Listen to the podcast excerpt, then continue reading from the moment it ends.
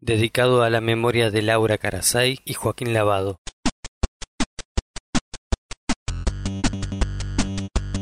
Aire Libre presenta Clicks Modernos. El recorrido semanal por nuestras pantallas, nuestros trazos, nuestra gente. Ahora habilitamos el compartir. En los clics de esta semana conocemos a María Langui, directora, productora audiovisual y referente de Rosaria, la primer productora de contenido audiovisual feminista de Rosario. Su trayectoria, cómo es hacer cine en Rosario y la realidad actual del sector en esta charla en Clics Modernos.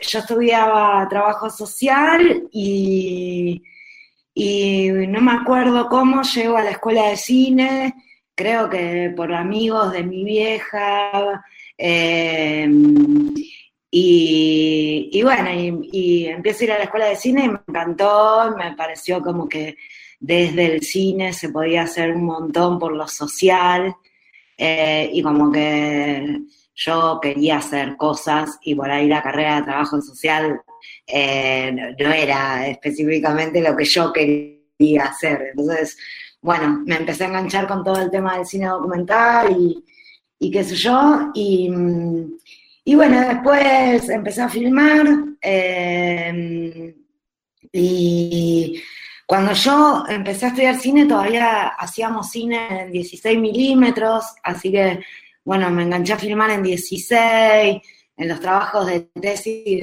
de, compañeros, eh, y, y mm, después de ahí como que ya nos empezamos a enganchar a filmar cine, como que era súper importante filmar cine y en, rollo, y ir a, revelar a Buenos Aires, y bueno, un delirio total, eh, solo de estudiantes de cine eh, y muy jóvenes. Eh, y bueno, después viajé viajé por Latinoamérica, volví y ahí decidí hacer mi tesis de la escuela de cine en cine. Eh, y bueno, y después eh, me di la cabeza contra la pared con la tesis, que no entraba a ningún festival, que me, había costado un montón de plata hacer en cine. Eh, y bueno, y ahí empecé a descubrir lo que empieza lo que es el mundo del cine afuera de la escuela de cine, la realidad. Eh, y entonces, bueno, ahí eh, decidí que lo que yo quería, eh, lo que yo tenía que hacer era aprender a, a vender el cine, a entender de la comercialización del cine. Entonces me fui a estudiar cine a Estados Unidos. Y en Estados Unidos estudié de vuelta toda la carrera de cine en San Francisco y, mm, y me dediqué a la producción. Y desde que vine, nuevamente volví a la Argentina en el, no en el 2005, por ahí, que, me pareció como que, eh, como que podía hacer cosas nuevamente acá. Eh, bueno, cometí el error de volverme a Rosario, que es bastante injusto. Eh, y, lo más lejos que pude llegar en cine fue a trabajar en videoteca. Eh, así que bueno, eh, fue un garrón. así que hice la valija y me fui a vivir a Buenos Aires, como tenemos que hacer la mayoría de los rosarinos para, poder vivir de lo que queremos en, en el arte. y, trabajé en cine trabajé en cine industrial en Buenos Aires, eh, con, varios directores copadísimos, conocí, conocí el ambiente del cine de Buenos Aires, que no lo había conocido antes.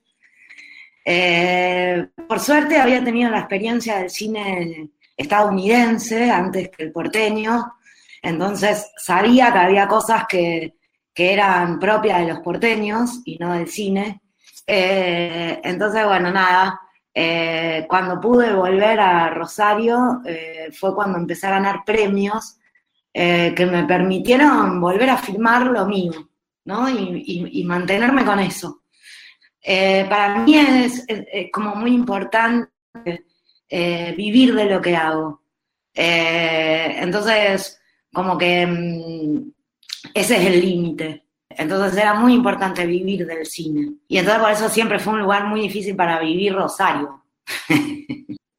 hay, que eh, pensar al cine, eh, el cine, ¿no? Que, por lo menos el que yo quiero hacer. Eh, em, yo ahora soy docente de, las escuelas de cine, ¿no? Ahora, por ejemplo, en la misma escuela donde yo estudié doy clases y doy clases también en la Escuela de Cine de Santa Fe.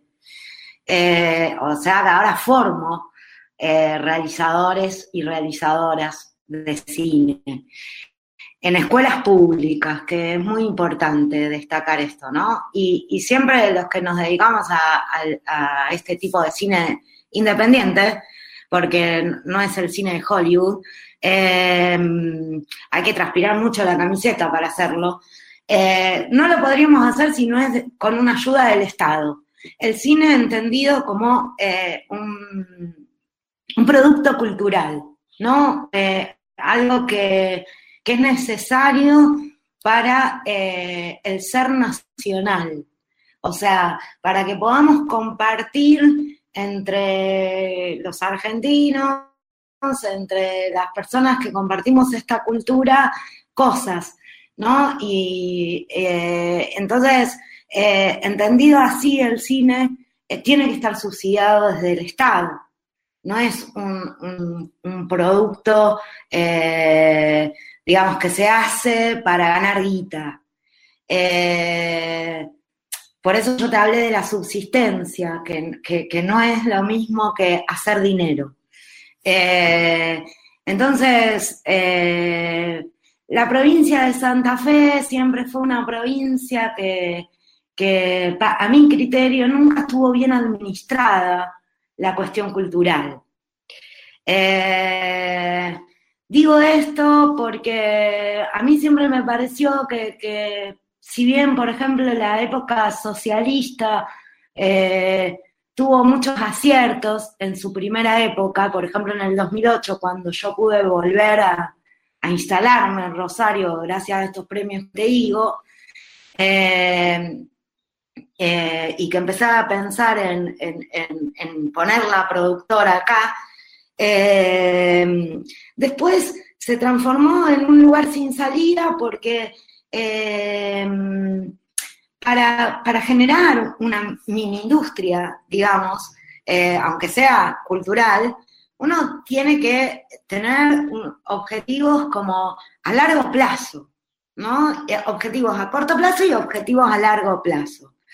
Es mucha la gente que se necesita para trabajar en cine, desde técnicos, actores, también es mucho dinero el que se mueve con una película. Así como sale mucha plata hacer una película, también la película genera mucha plata en un montón de cosas, desde darle de comer a 50 personas durante seis semanas, desde alojar gente, desde, o sea, mueve un montón de cosas que estoy segura que a, las municipalidades, a las... Eh, eh, les interesaría muchísimo mover esos recursos, ¿no es cierto?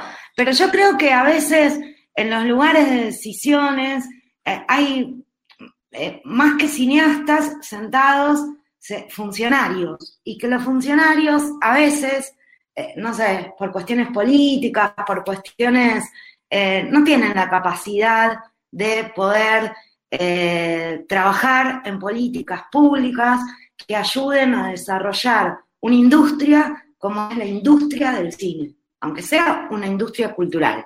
No te estoy hablando de una industria de Hollywood.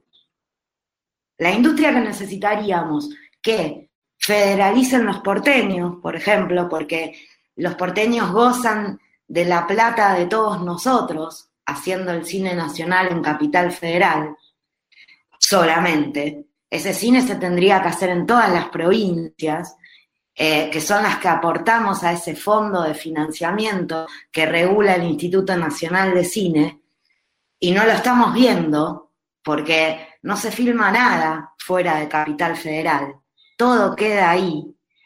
Eh, entonces, bueno, eh, nada, eh, esperemos que con esta nueva gestión, yo siempre estoy esperando, haya funcionarios que tengan la capacidad, digo funcionarios porque siempre son hombres, lamentablemente, porque no hemos entendido el concepto de equidad todavía, que las políticas públicas también tienen que ser generadas por las mujeres que nos dedicamos a esto.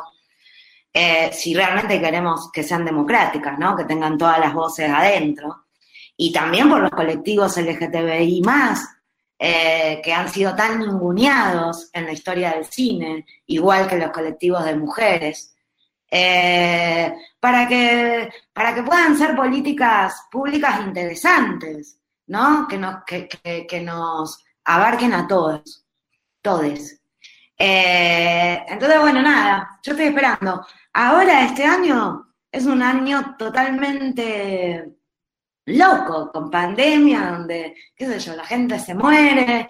Eh, la verdad que hablar de 40 millones para hacer una película, y sí, suena un poco loco, pero eh, qué sé yo. A veces se gastan 40 millones para hacer cada cosa que vos decís, bueno, si estamos gastando 40 millones en seguir haciendo cultura, eh, creo que desde ahí se alimenta el alma, ¿no? También. Entonces, bueno, no sé, eh, son discusiones que conllevarían a, como a un montón de cosas.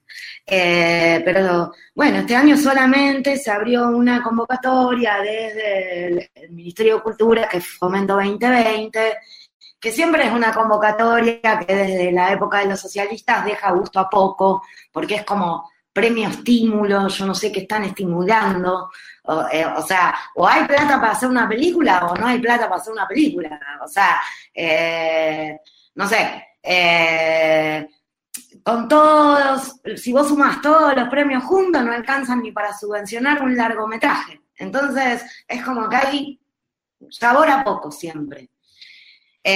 Y en el medio hay mucha gente, hay mucha gente. Yo estaba escuchando los números, de que, a veces nombran los números como algo, se presentaron y yo digo, ay, Dios mío, toda esa cantidad de gente queriendo filmar en la provincia de Santa Fe y esto es lo que se ofrece. Es tristísimo. Así que bueno, no sé, eh, yo no tengo respuestas, yo hago cine eh, o trato de hacerlo eh, en esta coyuntura. Eh, no sé, a lo mejor si me convocaran desde algún lugar me sentaría a pensar las respuestas. En, este momento eh, lo que hago es lo que, no puedo dejar de hacer, que son proyectos, eh, todo el tiempo, todo el tiempo estoy escribiendo, todo el tiempo estoy conectando gente, porque yo me dedico a la producción ejecutiva más que nada. Entonces, por ejemplo, me hablabas de Mario y, por ejemplo, yo fui la productora de la película de la última película de Mario, de Achacha Cucaracha. O sea, mi trabajo eh, eh, se, convirtió en, como en ayudar muchas veces a directores, eh, varones, mujeres, a atravesar ese proceso de buscar financiamientos para su película. Entonces yo acompaño ese proceso y, produzco, ¿no? Y a veces cuando, cuando tengo la oportunidad puedo, gano un premio y, puedo pagar ayudas como por ejemplo contratar guionistas y qué sé yo, hago proyectos como Ni una menos en Santa Fe, que fue la miniserie que hice cuando gané el premio de Espacio Santafesino para miniserie periodística. Hice esa miniserie sobre ocho hechos de femicidios ocurridos acá en la provincia.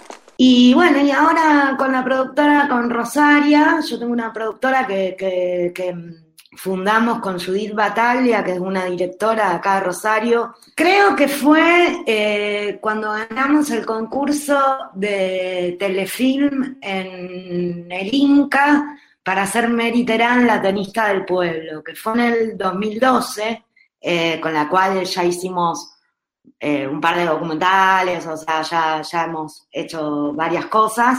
Eh, desde la productora ahora abrimos una instancia de clínicas de proyectos, de desarrollo de proyectos audiovisuales, que es lo que se está haciendo a nivel mundial, eh, porque como no se puede filmar, entonces todos estamos trabajando en nuestros proyectos en lo que se llama, en una instancia de carpetas, ¿no? O sea, de la, película que quiero hacer, cómo la quiero hacer, cuánto sale, eh, para presentar a fondos de financiamiento.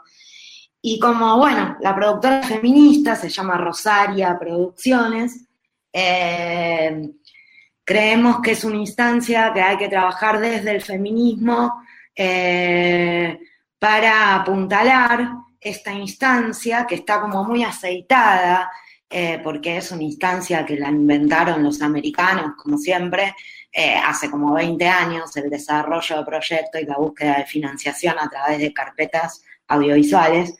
Em, que como siempre está atravesada por la problemática del patriarcado, ¿no? Entonces, eh, siempre es el mismo lobby, el mismo armado, los mismos venden, los mismos compran, los mismos hacen las críticas, los mismos ganan los premios. Y bueno, el colectivo de mujeres, como lo viene eh, denunciando en todos los grandes festivales internacionales y qué sé yo, eh, necesita un espacio para poder reflexionar todas estas instancias entre nosotras y, poder empoderarnos entre nosotras para trabajar los proyectos que nacen generalmente de las denuncias del movimiento de mujeres. Y entonces dijimos, bueno, eh, ya veníamos filmando con Judith las dos eh, ella escribía, yo producía lo que ella escribía, en esta forma así de acompañarnos entre las dos. Y, siempre salía la cuestión de que las protagonistas eran mujeres, eh, escribía ella que era mujer, producía yo que era mujer, a veces dirigía ella, a veces dirigía yo. Y, bueno, entonces esto de la, de la mirada de las mujeres, las películas que hacíamos eran desde la mirada de mujeres. Entonces dijimos, che, ¿por qué no hacemos una productora de mujeres? Y me acuerdo que la discusión sobre el feminismo en aquel momento, año 2012, eh, entre nosotras dos, fue una discusión acalorada, ¿no? O sea, un momento totalmente diferente del feminismo, hace ocho años atrás. Eh, de si éramos feministas, si la productora era feminista, si era de mujeres feministas o de mujeres. Eh, bueno, ahora ya esas no, no caben dudas, ¿no? O sea, eh, pero, pero me acuerdo que en, esa, en ese momento nos lo planteamos. y, y entonces, y siempre después leyendo mucho, porque esta, esta clínica que vamos a abrir ahora, que es totalmente novedosa, eh, novedosa porque no, no, se hizo antes en Rosario, yo no sé si se ha hecho en Argentina, estas eran las, los talleres que proponían las feministas en Estados Unidos en la segunda, tercera ola del feminismo en... Eh, en, Palo Alto, donde se juntaban todas las minas que hacían audiovisual y se encerraban eh, durante un fin de semana en, en, un, en un granero con las cámaras, con todo, y filmaban. Y filmaban entre ellas y las cosas que ellas querían y salían cortos, qué sé yo, del aborto, de, bueno, de todas las denuncias del movimiento, ¿no? O sea que este eh, que nosotros eh, enfocamos hoy para desarrollo de proyectos, porque el mundo del cine estaba pasando por ahí, pero a través de la reflexión entre mujeres y entre, le sumamos al colectivo LGTBI más, porque yo creo que cuando el movimiento de mujeres em, empieza a observar al cine mundial con, sus demandas y dice, bueno, muchachos, eh, hace 100 años que hacemos cine y los números en los festivales no cambian. Eh, y, eh, si vemos los porcentajes en los festivales más grandes del mundo, solamente la, hay el 10% de las películas están dirigidas por mujeres y así, o sea, faltan nuestras voces nos damos cuenta que somos en la punta de lanza de la, democratización ¿no? de los procesos. Y entonces ahí, cuando, cuando pedimos esa palabra, eh, le tenemos que abrir la puerta también a, los compañeros del colectivo LGTBI más, porque si nosotras estamos demandando eh, la equidad, la equidad tiene que ser para todos los que se, los colectivos que se han silenciado durante tanto tiempo. ¿Cuántas películas dirigidas por los compañeros de los colectivos LGTBI más hay en los festivales? Yo creo que, no sé, debe ser el 0,00. Eh, ¿Cuántos técnicos, técniques? No están hechos ni los registros. O sea, eh, eh, recién ahora es un colectivo que ha dejado de ser perseguido. Entonces, bueno, mirá si falta trabajo hasta que tenga voz ese colectivo. Entonces, bueno, nada, ya que se va a pedir por la equidad, me parece que ya esa equidad hay que pedirla eh, con, una equidad que abarque a, todos los colectivos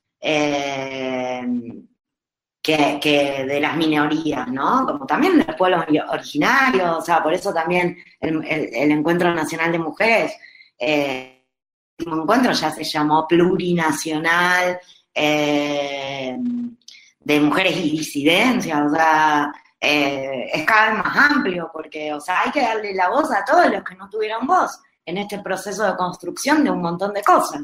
Nosotros la clínica ya la estamos transitando porque este fue un pedido, eh, fue, nació la idea a partir de un pedido que nos hicieron las chicas del colectivo de mujeres audiovisuales de Santa Fe, que habían presentado un proyecto al Fondo de Fomento 2020 como colectivo, es un proyecto de todo el colectivo eh, de ellas, y que tenían dudas sobre todo el tema del presupuesto, plan financiero, plan económico, y bueno, querían que yo les dé eh, una tutoría de eso. Entonces yo les dije, bueno, mira, eh, me parece bárbaro, eh, porque nosotras desde la productora estamos pensando esto de armar y, está bueno para poder ejercitarlo, cómo sería, porque nosotras tampoco lo sabíamos, porque yo doy clases de producción eh, pero las doy en las escuelas de cine eh, para todos eh, y doy clínicas privadas de producción para tutorías de proyectos, pero no así con este formato solo para, para mujeres y disidencias. Que, que, tiene todo este halo que te estoy diciendo, que es como un lugar de encuentro, ¿no? Para potenciar proyectos. Eh, y bueno, estamos chochas, o sea, están todas chochas, nosotros también, eh, porque sí, es como un lugar desconocido, ¿no? Encontrarse entre todas mujeres, eh, que para las más viejitas que, hacemos cine, siempre son lugares que siempre estuvieron habitados por la mayoría de compañeros varones, los set. Éramos las, las las compañeras mujeres éramos las más raras estar en un set.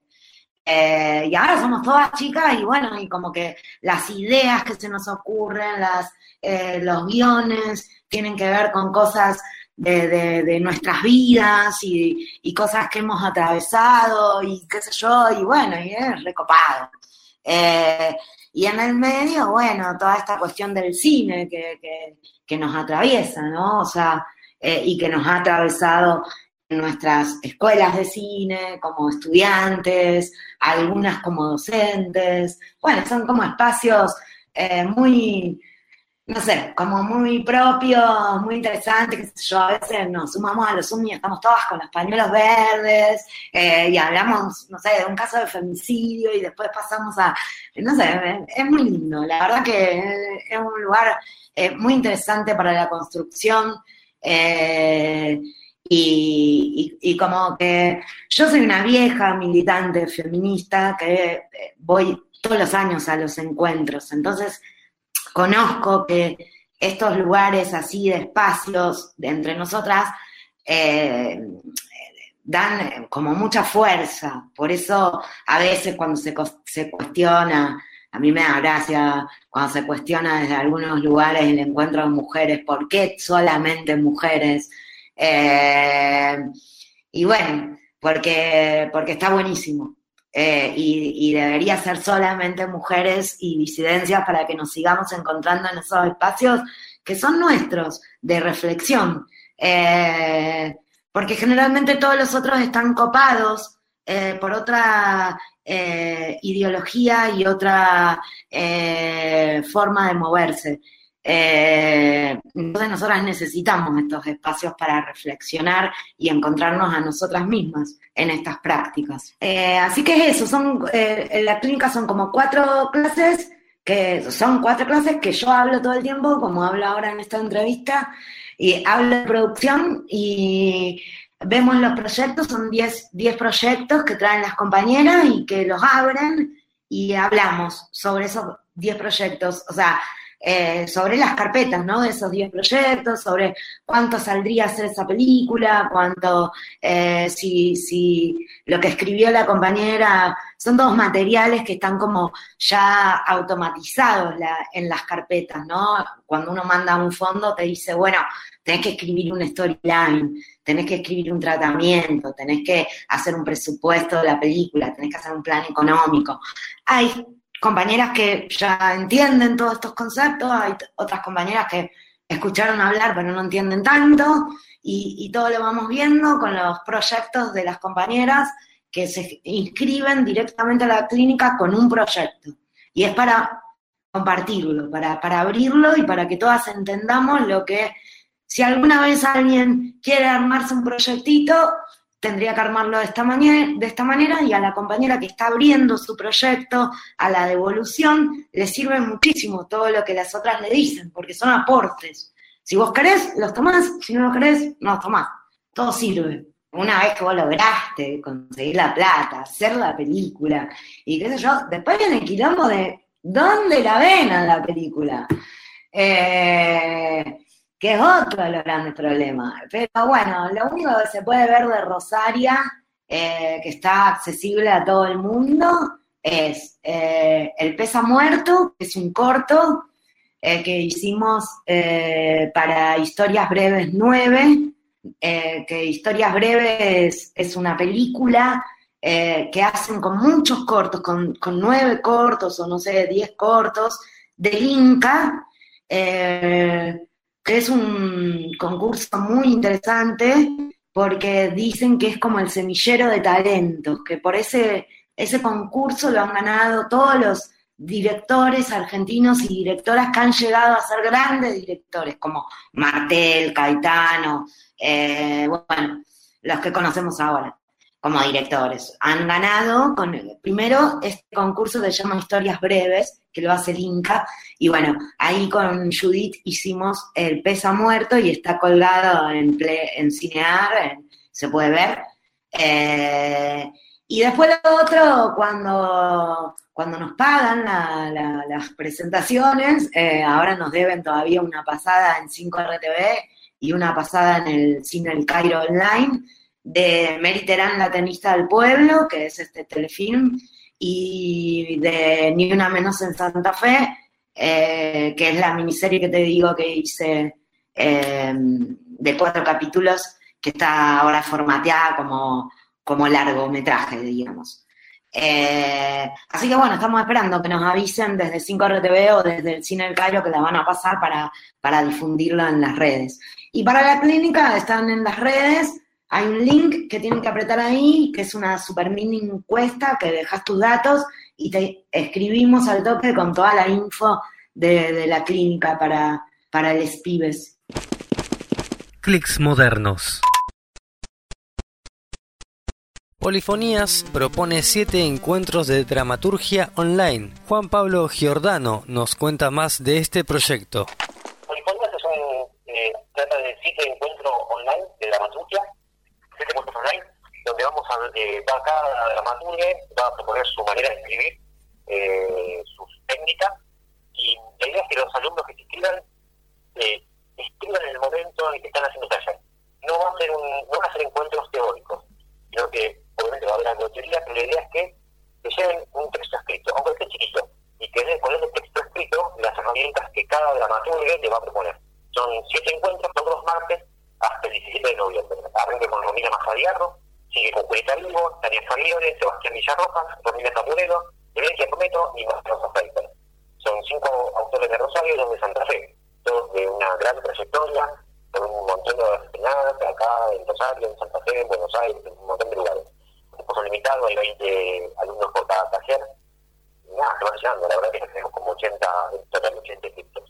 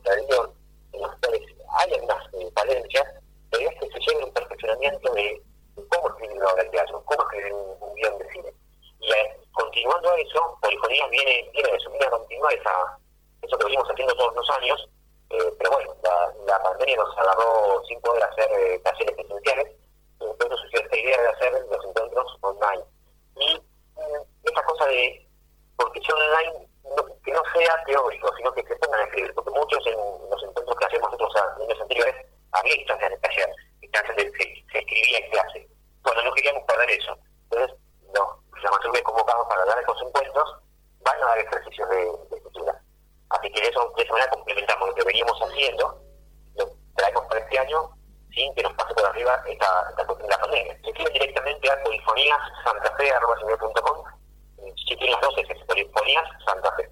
polifoníassantafe.com Ahí van a tener la info de los encuentros, eh, cómo es, eh, cuál es la propuesta de de cada dramaturgo convocado, eh, los días, los horarios, ocasionales los, los días martes, 18 21. Y bueno, ahí les vamos a decir los que, los que se pueden inscribir, los que quedan en espera porque ya están cerrados los tiempos. Y si, bueno, si tiene que ir alguno que ya está completo, igual lo vamos a dejar inscrito, pero unos días antes lo vamos a avisar si ya se alguien un poco más para que no se quede afuera. Eh, primero mail y van a tener toda, toda esa info. Y pues bueno, hasta ahí llega nuestro programa de hoy. Muchas gracias a quienes estuvieron escuchando este bello podcast. inferno